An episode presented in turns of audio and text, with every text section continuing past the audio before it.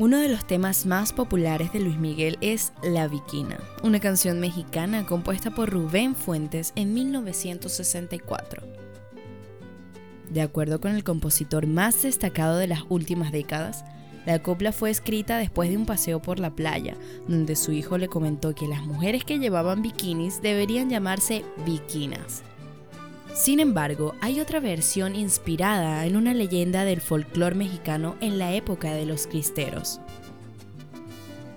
La Guerra de los Cristeros es una escena desgarradora en la historia de México y es sobre la terrible masacre civil y deshonrada participación norteamericana, donde la comunidad católica se alzó en armas contra el gobierno en los años 20 para defender la libertad de culto. En el siglo XX, Plutarco Elías Calles gobernaba los Estados Unidos mexicanos y fue denominado como el jefe máximo de la revolución.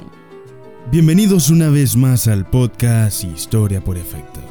Estaremos hablando un poco sobre una de las canciones más populares de Luis Miguel, La Viquina. Sin embargo, antes de continuar con la historia de la canción, conozcamos un poco de los inicios de esta leyenda viva de la música. En 1982, con tan solo 12 años de edad, Luis Miguel graba su primer disco. Este será el comienzo de una trayectoria artística excepcional. En 1985, al cumplir los 15 años, Luis Miguel gana su primer Grammy de la Academia de Artes y Ciencias por el tema Me Gustas, tal como eres, a dúo con Sheena Easton. Este año se convierte en un año lleno de premios. Gana la Antorcha de Plata en el Festival de Viña del Mar de Chile y el segundo premio en el Festival de la Canción de San Remo, con el tema Noi Regasi di Oggi. En 1986, Luis Miguel lanza su quinto LP, Soy como quiero ser, con el cual comienza su colaboración con el productor y compositor Juan Carlos Calderón. Con este material, recibe cinco discos de platino y ocho de oro en el ámbito internacional. La Viquina es una de las canciones más hermosas del folclore mexicano. Todos coinciden en que esta musicalización de la misteriosa leyenda es inspirada en la triste vida de una mujer que fue abandonada por sus padres desde su nacimiento y sufrió abusos sexuales de un capitán llamado Humberto Ruiz. ¿Quién es la Viquina? La misteriosa y popular mujer en la canción de Luis Miguel. La leyenda mexicana de aquella época ocurre en el estado de Jalisco, un pueblo encerrado entre lo que se llama Los Altos. Según Luis Miguel Said, todo ocurre con una noche de tormenta, cuando un campesino siguió la trayectoria de un meteorito y se encontró con una recién nacida abandonada a su suerte. Él la recogió y la llevó a su humilde choza, siendo atendida por su esposa que cariñosamente la amamantó, ya que acababa de ser madre apenas dos meses.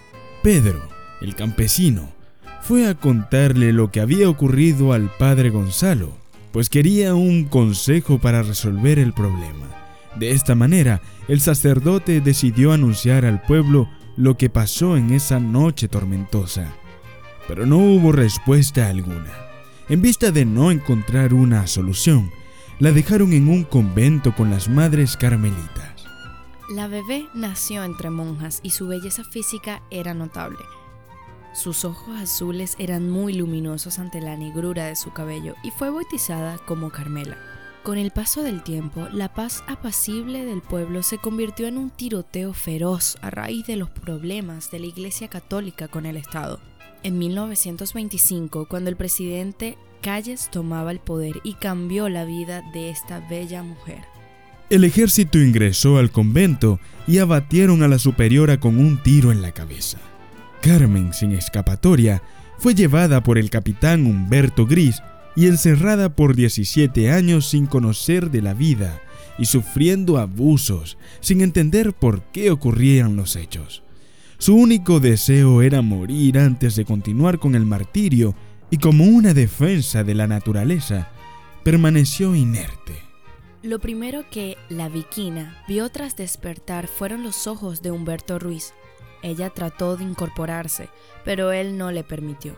Le trajo agua y le limpiaba la frente con un pañuelo.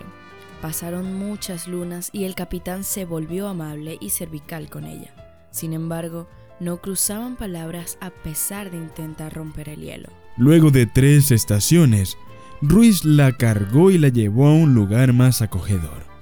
Ante las llamas de una chimenea campestre, él le besó las manos y llorando le pidió perdón, dejándola sola para siempre. Con el paso del tiempo, ella caminó por varios pueblos y empezó a hacer trabajos domésticos. Ningún hombre podía acercársele, pues su reacción era como una fiera ante cualquier insinuación. La leyenda de México narra que volvió a verse con el capitán y esa vez sonrió. No le dijo nada, pero aceptó caminar en su mismo rubro.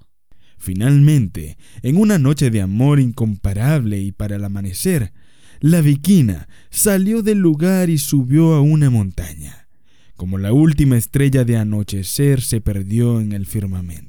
La historia fue inspirada por millones de personas en México y diferentes partes del mundo. Cabe mencionar que, muy aparte de Luis Miguel, la canción fue grabada por varios artistas como Celia Cruz, Yanni, Julio Iglesias, Carol Sevilla, Chayito Valdés, entre otros. Si has llegado hasta aquí, muchas gracias. Síguenos tanto en nuestras redes sociales como en Spotify. Nos encuentras como Historia por Efecto. Si este episodio te ha gustado, por favor déjanos una valoración de 5 estrellas y síguenos en tu plataforma de podcast favoritas. Somos Carmen Fernández y Edwin Nieres. Y esto fue Historia detrás de la Viquina por Historias por Efecto. Dicen que tiene una que la hace llorar. Altanera, preciosa y orgullosa,